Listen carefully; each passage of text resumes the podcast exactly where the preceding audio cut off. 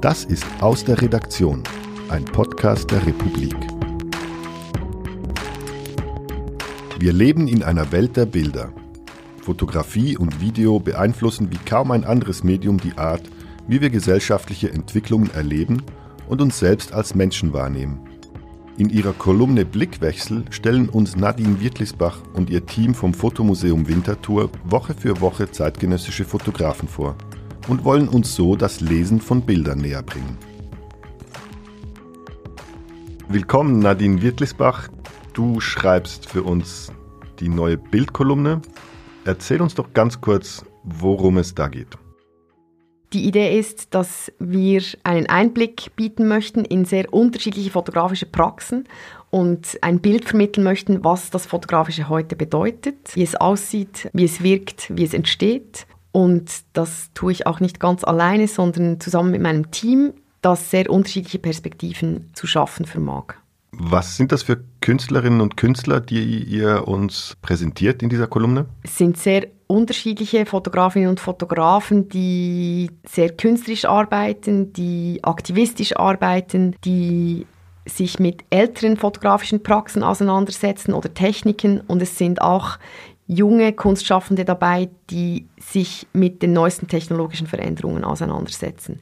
Geografisch ist es so angelegt, dass wir versuchen, ein breites Spektrum abzudecken. Das reicht von China über die USA, über Iran und dann natürlich auch Europa, aber eben nicht nur Europa. Nehmen wir doch als kleines Beispiel gleich die erste Folge. Da zeigt ihr uns die Arbeit eines indonesischen Fotografen, der in den USA lebt. Kannst du uns mal kurz erzählen, warum du ihn ausgesucht hast und ähm, was das Besondere ist an, an seiner Arbeit? Ich bin Leonards Arbeit das erste Mal begegnet vor etwa acht Jahren in den USA, also in Chicago.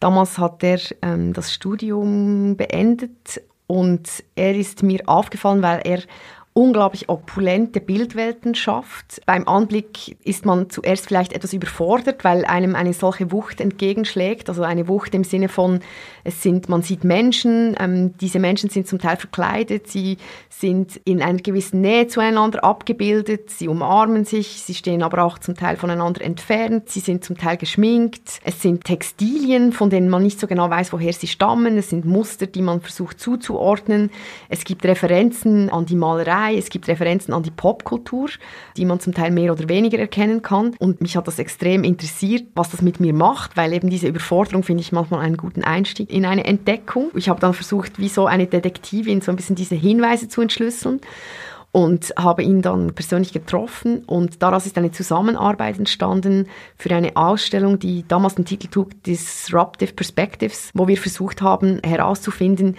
wie sehen Bildpraxen aus von Menschen, die sich zwischen den Geschlechtern fühlen, die sich vielleicht als non-binär bezeichnen, die einfach so weg von diesen sehr auch heteronormativen Ideen von Geschlecht ähm, arbeiten, entwickeln. Du und dein Team, ihr beschäftigt euch die ganze Zeit mit Fotografie und nun macht ihr diese Kolumne bei uns, bei der Republik. Was wollt ihr mit dieser Kolumne erreichen? Die Möglichkeit, konzentriert Bilder zu besprechen, die Idee dahinter zu vermitteln, äh, kann man einfach eine andere Nähe schaffen. Und ich denke, diese Nähe schaffen, das ist etwas, was uns, was uns daran interessiert. Was lernen wir davon, wenn wir diese Nähe zu den Bildern zulassen und eben, wie du gesagt hast, genau hinschauen? Wenn man unter Lernen auch versteht, dass man etwas Neues entdecken kann, dass man ähm, vielleicht etwas über eine Biografie lernen kann, dann kann das einen Lerneffekt haben. Ich denke, das Tolle an, am Kennenlernen oder am Fokus auf bestimmte Bilder ist sicher auch, dass unsere Sinne mitschärft, dass es eine Emotion auslösen kann.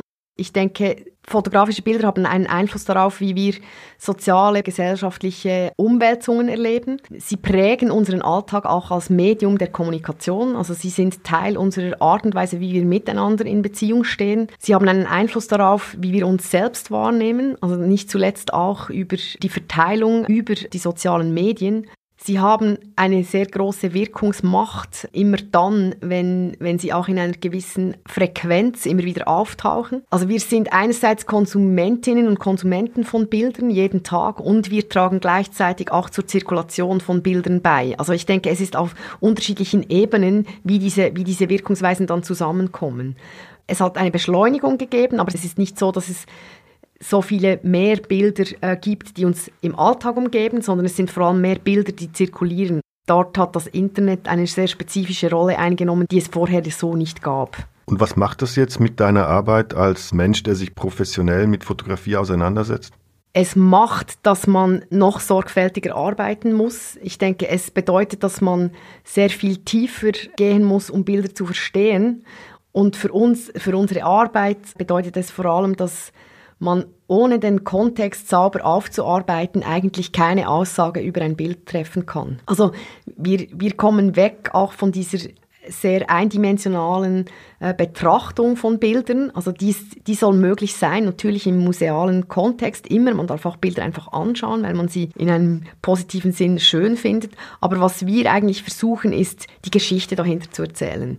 Und ich, da, ich denke, das Geschichten erzählen ist, eine sehr, ist ein sehr menschliches Bedürfnis und auch Fakten weiterzugeben oder zu hinterfragen, wie eine Faktenlage denn genau aussieht, das ist ein sehr menschliches Bedürfnis und das ist etwas, was man, wenn man sich mit Fotografie jeden Tag beschäftigt, sicher ein, ein, eine große Motivation auch bedeutet. Es gibt ja schon einen fundamentalen Unterschied zwischen Bildern, die, die wir alle im Alltag herstellen und ähm, Nachrichtenbildern auf der einen Seite und dann Bildern, die sozusagen aus der Kunst entstehen, die von Fotografinnen und Fotografen inszeniert ähm, werden, mit dem Ziel, eine bestimmte Aussage zu machen. Also Vielleicht versuche ich kurz zusammenzufassen, von welchen Bildformen äh, oder auch von welchen Wesensarten der Fotografie ähm, wir ausgehen oder auch auszugehen versuchen in unserer Arbeit. Das eine ist, sind ähm, dokumentarische Bildformen mit all diesen Ambivalenzen, die dazukommen, weil kein Bild ist neutral, keine Fotografin, kein Fotograf ist neutral. Es gibt die künstlerische Fotografie, die medienreflexive Fotografie, die gleichzeitig auch immer ähm, eigentlich das Instrument hinterfragt, also die Fotografie an sich. Es gibt konzeptuelle fotografische Positionen. Die Unterschiede sind extrem groß, aber die Grenzen verfließen natürlich immer mehr. Und das ist etwas, was auch hochinteressant ist. Also das Ausloten dieser, dieser Grauzonen oder eben dieser Grenzen. Was macht denn den Gehalt eines Bildes aus heute, wo jeder eine Kamera in der Tasche hat und ähm, ständig am Fotografieren ist? Es hat sehr viel damit zu tun, was für eine Absicht hinter dem Bildmachen ähm, steht. Also eben ist es so, also wenn ich jetzt mein Mittagessen fotografiere und auf Instagram stelle, ist das eine andere Motivation, als wenn Leonard, ähm, der Fotograf, über den wir vorher kurz gesprochen haben, äh, eine Inszenierung konzipiert, die, da, woraus dann ein Bild entsteht. Also ich denke, es hat extrem viel mit den Absichten zu tun. Du hast das Kuratieren einmal so beschrieben. Man will Themen, die in der Luft liegen, aufgreifen. Was sind denn die Themen für dich, die derzeit in der Luft liegen? Der anstehende äh, Wahlkampf in den USA, stark begleitet von diesen Unruhen rund um, um die Polizeigewalt und diese dringend notwendigen Proteste, die ganzen Überwachungsmechanismen, was uns immer beschäftigen wird, wie wir Beziehungen leben, wie, wie wir Beziehungen gestalten, die Familie oder Familien, Wahlfamilien, Communities im weitesten Sinne und wie wir gemeinsam einen Alltag meistern.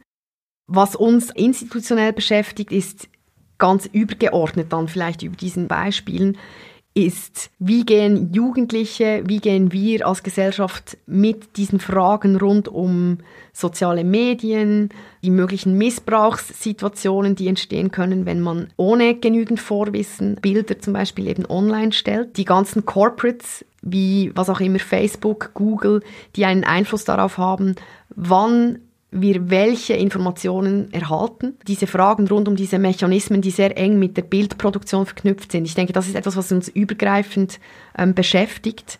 Die Themenfelder, die du gerade umrissen hast, diese politischen Entwicklungen, der Wandel des Familienalltags, wie schlagen sich solche Entwicklungen in den Bildwelten nieder, in denen wir uns bewegen? In Bezug auf die Black Lives Matter-Proteste, die, die ich ziemlich zentral finde, weil sie auch etwas darüber aussagt, wie sich das journalistische Feld in der Fotografie verändert hat. Also die Berichterstattung, bevor jeder, jede eine Kamera hatte, hat meistens so funktioniert, dass eine Fotografin oder ein Fotograf alleine oder über eine Agentur oder über ein bestimmtes Medium in ein Gebiet gesandt wurde, vor Ort dokumentiert hat, diese Bilder ausgewählt hat und dann wiederum ähm, verteilt hat. Dann sind die irgendwo erschienen in den Printmedien oder dann später natürlich auch online. Und im Zuge der Black Lives Matter Proteste hat das wiederum eine Ausformulierung dieses, dieser Veränderung gegeben, weil die Aktivistinnen und Aktivisten Sie sind nicht nur selbst auf der Straße gestanden, sondern sie haben gleichzeitig ihren eigenen Protest dokumentiert und diese Bilder dann wiederum verteilt.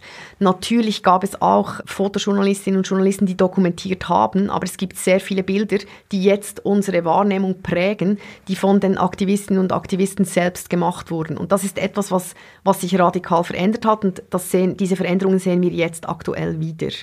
Dadurch, dass aber eben mehr Absender einen mit Bildern konfrontieren, ist es einfach auch mehrstimmiger geworden.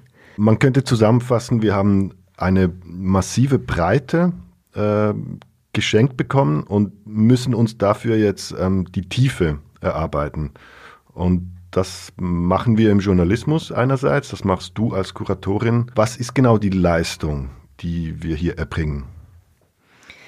Die Leistung besteht sicher darin, dass wir den Anspruch haben, einen Kontext ähm, zu bieten, dass wir die Umgebung also wirklich versuchen abzustecken rund um die Geschichte des Bildes, also wirklich so die Biografie des Bildes interessiert uns und der Kontext, in dem das Bild dann eben wiederum erscheint. Also das, ich denke, das ist sehr vergleichbar.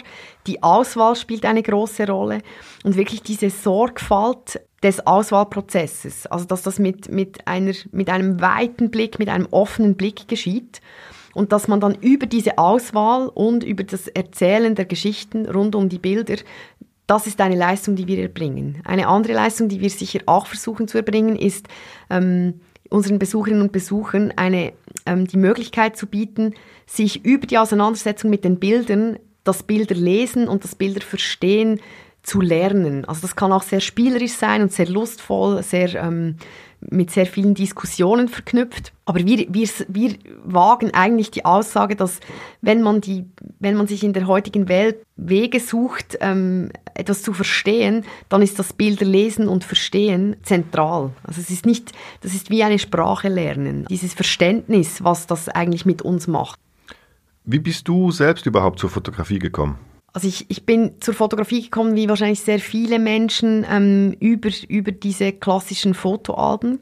Ich habe einen Großvater, der war Autorennfahrer, Karosseriespengler hier in Zürich mit einer eigenen Garage. Und zu dieser Zeit hat man Sport natürlich sehr ausdauernd fotografiert. Das kam in Journalen, es war ein großer Markt auch.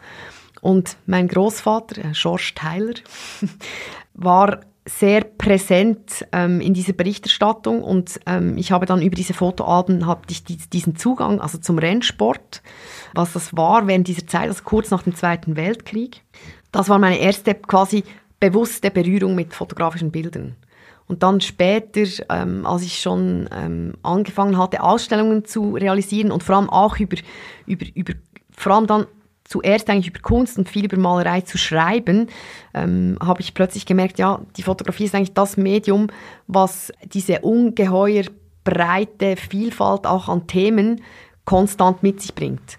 Und das Tolle ist, wenn man sich ähm, also kuratorisch mit etwas beschäftigt, ist, dass man eigentlich die Möglichkeit hat, sich konstant weiterzubilden. Ich denke, das ist auch sehr nah dann auch am Journalismus, dass man, wenn man einem Thema begegnet oder einer Person begegnet, dass man dann automatisch viel Neues lernt. Und ich denke, das ist so, das war dann der Ausschlag, warum ich wirklich dann beim Fotografischen auch geblieben bin. Du kuratierst Bilder, das ist dein Alltag, du wählst Bilder aus. Was hängt bei dir zu Hause für Fotografien? Bei mir hängen ähm, wunderbare Heliogravüren mit dem Titel Somnambulist. Was sind Heliografien? Ja, das ist eine alte Technik, die so quasi über ein Steindruckverfahren gemacht werden.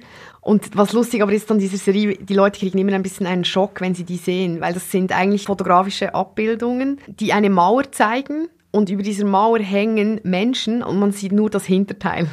Und manchmal ist es bekleidet, dieses Hinterteil, und manchmal nicht.